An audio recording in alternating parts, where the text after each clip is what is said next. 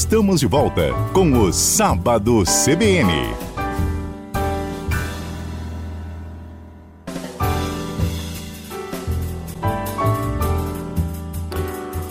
Olá, estamos de volta com o programa Sábado CBN aqui na rádio CBN Ponta Grossa, rádio que toca notícia. Meu nome é Ney Herman, comigo na técnica Marcos Andrade.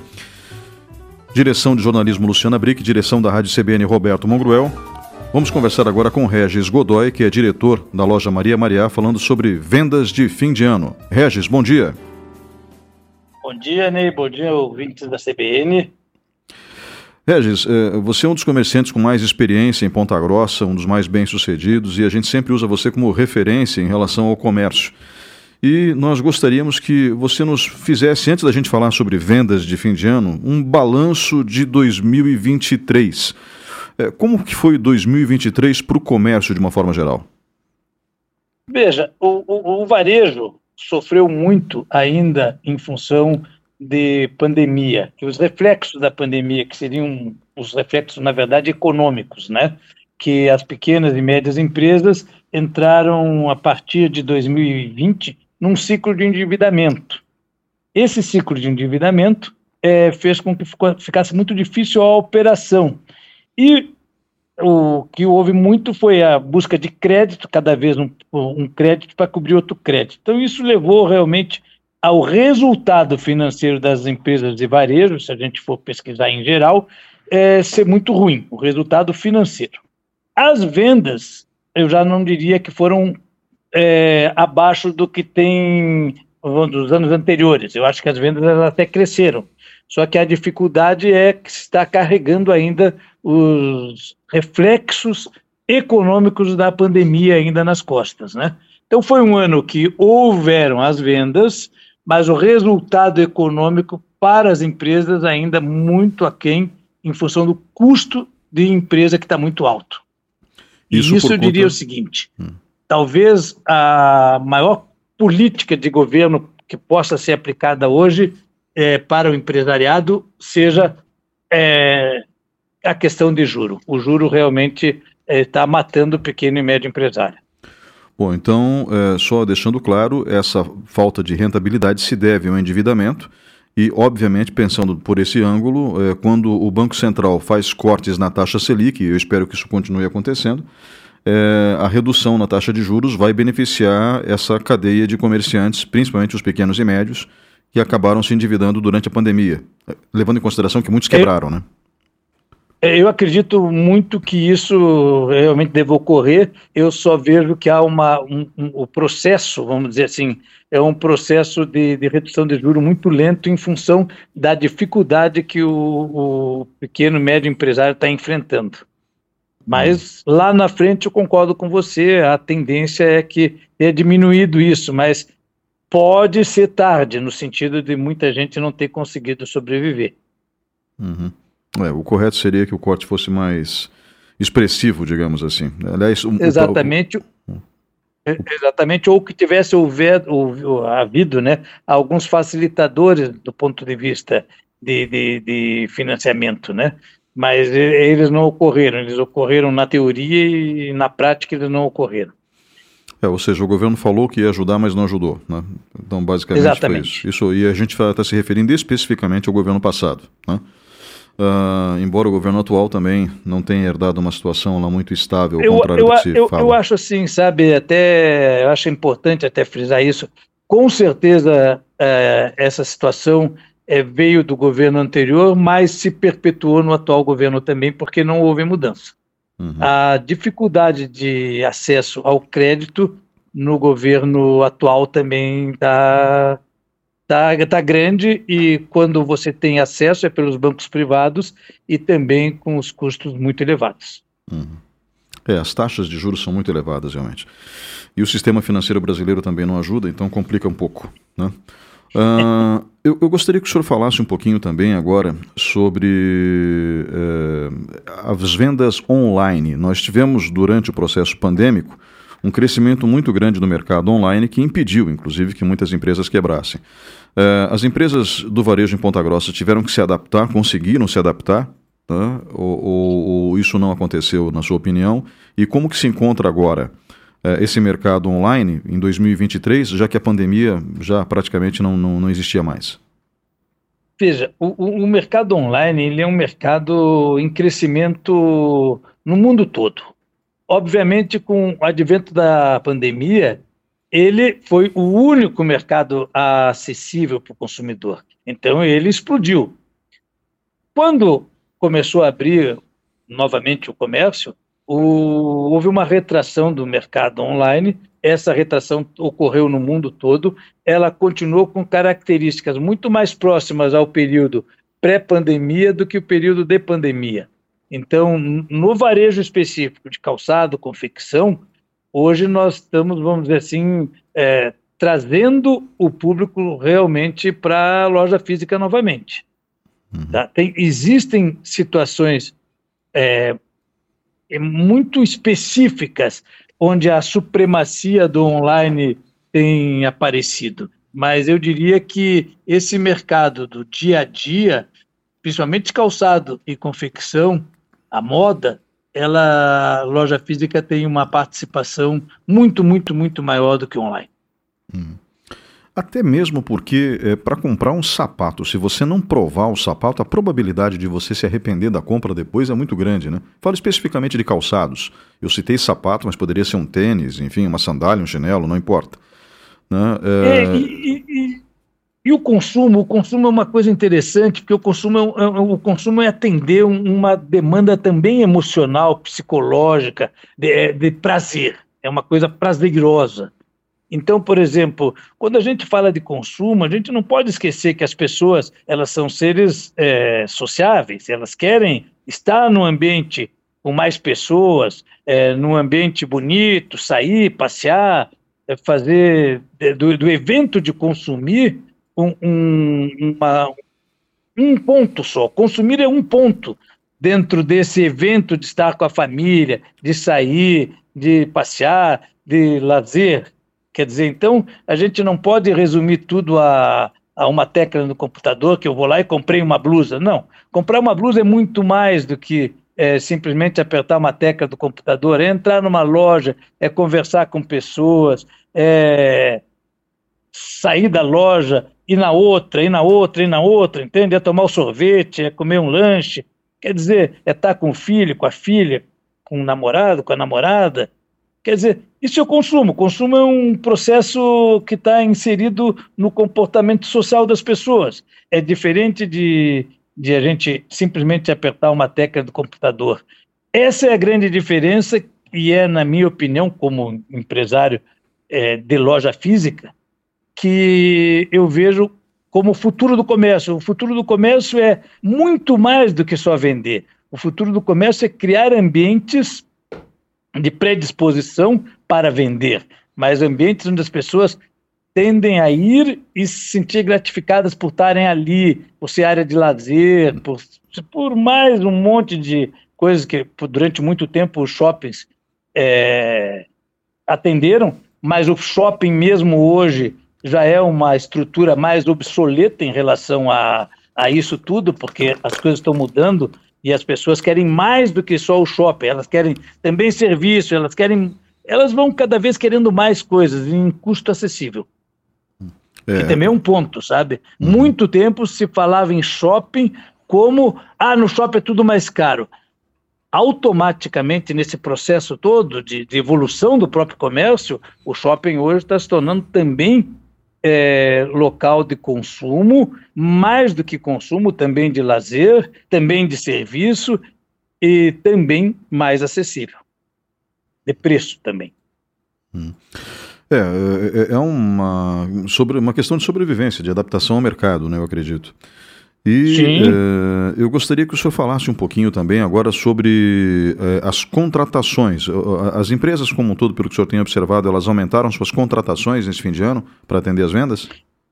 Veja, as empresas aumentaram as contratações, elas buscaram no mercado contratações e se você é, for ver, você vai até é, muita pesquisa dizendo que teve muita dificuldade para as pessoas conseguirem contratar mão de obra é, no fim do ano. É, a gente sentiu isso também, eu acho que é, é para nós, em termos de Ponta Grossa, também foi uma realidade, mas isso tem é difícil a gente saber efetivamente o porquê. Às vezes, eu não estou dizendo que foi isso que aconteceu, mas é porque o mercado de trabalho em Ponta Grossa também é, diminuiu o desemprego e teve mais dificuldade em função de a gente contratar para períodos curtos. E as empresas é, no segmento de indústria, é, de repente, terem contratado as pessoas de forma mais efetiva para um período normal de, de trabalho. Hum. É, o senhor aumentou em quanto o número de funcionários, por exemplo? Ó, nós trabalhamos em média, são quatro lojas, nós trabalhamos em média com 45 a 50 pessoas ano, nós aumentamos mais 10 pessoas. Uhum. É, um período de Natal. É um número expressivo. E o horário de funcionamento no comércio, esse horário estendido, ajuda realmente não? Olha, ajuda. É, é, um horário negociado entre, entre sindicato de lojistas sindicatos comerciários, e é um horário que tem a tradição de, de, de, de, de consumo das pessoas, de saírem à noite, saírem para passear, para conhecer a cidade. É, a cidade, quando eu digo conhecer a cidade, é conhecer a cidade do ponto de vista natalino, né? A cidade iluminada, a cidade arrumada para Natal, né? Então, com certeza ajuda bastante eu digo para você que não é só a venda que se dá à noite, mas o fato de se criar um clima de Natal e as pessoas estarem à noite até podendo sair no outro dia de manhã ou de tarde até para o consumo, mas ter saído à noite, ter visto a cidade também um clima natalino, bonito, e isso estimula o, o consumo, né? Uhum. Uh, até que horas as lojas estão funcionando nessa semana que vai entrar agora? A partir de segunda vai ser até as 22 horas na rua e o shopping já está até as 23. Hum, até as 23 horas no shopping, até as isso. 22 horas na rua. Na rua. Perfeito. É. Uh, e isso na cidade inteira, né? Uh, ou seja, quem quiser abrir isso, até esse, é, isso, isso, esse horário. Isso na cidade inteira. Uhum, perfeito. Bom, uh, diga-se de passagem, a gente tem também uma expectativa em relação ao volume de vendas. Né? Existe uma expectativa de crescimento em relação a dezembro de 2022?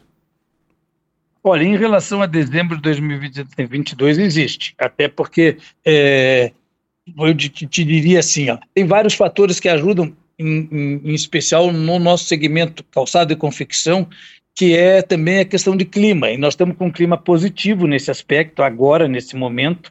Nós temos dias de calor, dias de verão, dias bonitos. Isso também traz mais gente para a rua e melhora o consumo, né? As pessoas têm uhum. mais é, motivação para comprar a nossa linha de produtos, né? Perfumaria também. Quer dizer, eu digo assim, no geral, o segmento que a gente conhece um pouco mais, né? E uhum. eu acho que ajuda bastante e eu te diria assim, um outro fator importante de frisar é que o segmento de calçado e confecção em relação a 2022, não teve alteração de preço. Então, as pessoas vão comprar hoje, um ano depois, os produtos da estação no mesmo preço que compraram em 2022. Isso também é um fator que ajuda, ajuda o consumidor no sentido de ele poder comprar mais produtos, né? Uhum. E o senhor acha que as vendas devem crescer quanto em comparação a 2022? Dezembro, né? De 2022. É, de, dezembro comparativo eu acredito de, de 5 a, 5 a 8%. Uhum. Em valor financeiro, tá? Em valor financeiro, perfeito. É. Bom, uh, e dentro desse fim de ano que a gente vê agora, com esse crescimento então em relação a 2022, né, em relação às vendas do resto do ano de 2023. Né? O senhor falou que em relação a dezembro de 2022, Natal com Natal, nós esperamos então um Natal eh, em 2023, no mínimo 5%, talvez até 8% melhor do ponto de vista financeiro. Em relação aos outros meses do ano, a expectativa é de um volume maior de crescimento agora nesse fim de ano? Veja, você quer dizer que se nós comparar 2023 com 2022, como foi? Não, 2022 a gente já caporou, né? Mas agora, é, com certo. dezembro de 2023, comparar o mês de dezembro com os demais meses do ano, uh, realmente existe um crescimento considerável no mês de dezembro em relação aos outros meses? Ah, existe, existe, existe. Tradicionalmente as empresas crescem no nosso segmento de 50%, 60% em relação à média de venda dos outros meses. Uhum. É, tradicionalmente, quais são os meses de melhor venda para o comércio, para o varejo? Além de dezembro. Veja, se o, clima, se o clima nos ajudar, nós temos datas que são muito pontuais. Por exemplo, é o Natal, é o Dia das Mães, é o dia dos pais, é o dia dos namorados, é o dia das crianças. Então, é, hoje se introduziu o Black Friday, quer dizer, são datas que se tornam é, datas mais, é, mais atrativas para o consumidor. E elas também estão associadas com, com estação, com um monte de outros fatores que trazem mesmo um consumo é, superior em relação às outras datas. Só que o Natal ainda é o queridinho, né? Porque é uma festa para a família.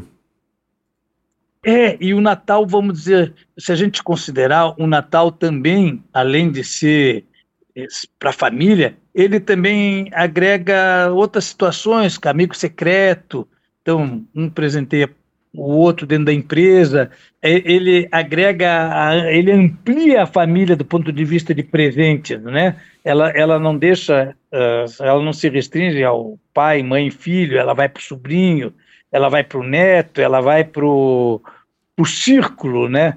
Que que está mais próximo de você, né? Então, o Natal realmente se torna, é, em termos de faturamento, um, um momento é o ápice do nosso comércio, né? Hum. Bom, e, e para finalizar, né, eu, eu, gostaria que o senhor fizesse aí uma, uma breve análise, porque isso rende uma entrevista à parte, né, porque é uma situação complexa, é, mas o, o, qual é a sua expectativa para 2024? Olha, a minha, eu, eu, sempre digo a mesma coisa, sabe? O, o, empresário, o comerciante, a gente que compra e vende, vive do comércio, a gente sempre tem que ter uma expectativa positiva e adaptando as expectativas a como o fluxo da realidade, né? Como as coisas estão se dando, né? Eu digo para você que acredito realmente muito em 2024. Eu acho que tem muita coisa que a gente pode ir melhorando, não só dentro da nossa empresa, mas que a gente espera também da economia, do processo político dentro do próprio país, né? E que isso vá gerando, vamos dizer, uma estabilidade maior. É o que eu até comentei anteriormente, uma, uma melhor é, condição econômica para o empresariado do ponto de vista de captação de recurso, também uma melhor distribuição de renda, isso gera, para nós vivemos do comércio, o comércio vive do cliente, e então para nós é fundamental sempre que a renda esteja redistribuída, e quanto mais redistribuída com isonomia, é, mais o comércio tem vantagens, principalmente o comércio do varejo, né? Então eu digo para você que a gente, eu, eu particularmente acredito que a gente vai ter um ano de 2024 melhor do que 2023. Tem fatores também que no, no, nós acreditamos que, que possam somar isso, né? Que é realmente ter também cortado, já ter, ter terminado um pouco essa dicotomia entre é, anti-Lula, bolsonarista ou qualquer coisa assim. Entende? Nós estamos falando agora de um governo que está ali, está eleito, está efetivamente governando e quer queira quer não, todos têm que se unir para viabilizar que o Brasil como um todo melhore, né? Uhum. O que não quer dizer que não deva ter cobrança, devemos ter cobranças, mas cobranças agora sem um, um arroubo ideológico, mas simplesmente um, uma busca de um Brasil melhor mesmo para todos nós. Né? Uhum. É, mas de forma pragmática, né? É, buscando o melhor para todos. Uh, Exatamente. E pensando de maneira pragmática, se o senhor esperasse alguma coisa do governo, seria, pelo que eu entendi da entrevista, principalmente um corte considerável na taxa de juros para facilitar a vida de todos exatamente um corte na taxa de juros e uma efetiva, uma coisa assim clara, definida e apostar, entende, que o Brasil só vai melhorar quando nós investir mesmo em educação, investir em saúde investir em redistribuição de renda. E isso não é para político de lado de A ou lado B. Isso é para qualquer um que queira governar um país, entende? É saber que são três pilares fundamentais para uma nação poder evoluir é educação, saúde e redistribuição de renda. Essa é minha posição, minha opinião. Né? Nós conversamos com Regis Godoy, diretor da Maria Mariá, uma das maiores redes de lojas de calçados e confecções da cidade, de Ponta Grossa. Muito obrigado pela sua participação conosco aqui no Sábado CBN. Muito obrigado, Ney, mais uma vez. Agradeço a você, a seus ouvintes e muito sucesso. Um feliz Natal para todos vocês, da, da emissora e todos os ouvintes e um grande ano novo. Abração. Feliz Natal, feliz Ano Novo para o senhor e para todos os funcionários da Maria Maria também, bem como para todos que estão nos ouvindo. Vamos então para o intervalo comercial e na sequência o repórter CBN. Sábado CBN volta já. Ofertas de sexta domingo no Tozeto. Lava roupas Baby Soft 10,90. Água mineral prata 3,99. Batata Pringles 9,28.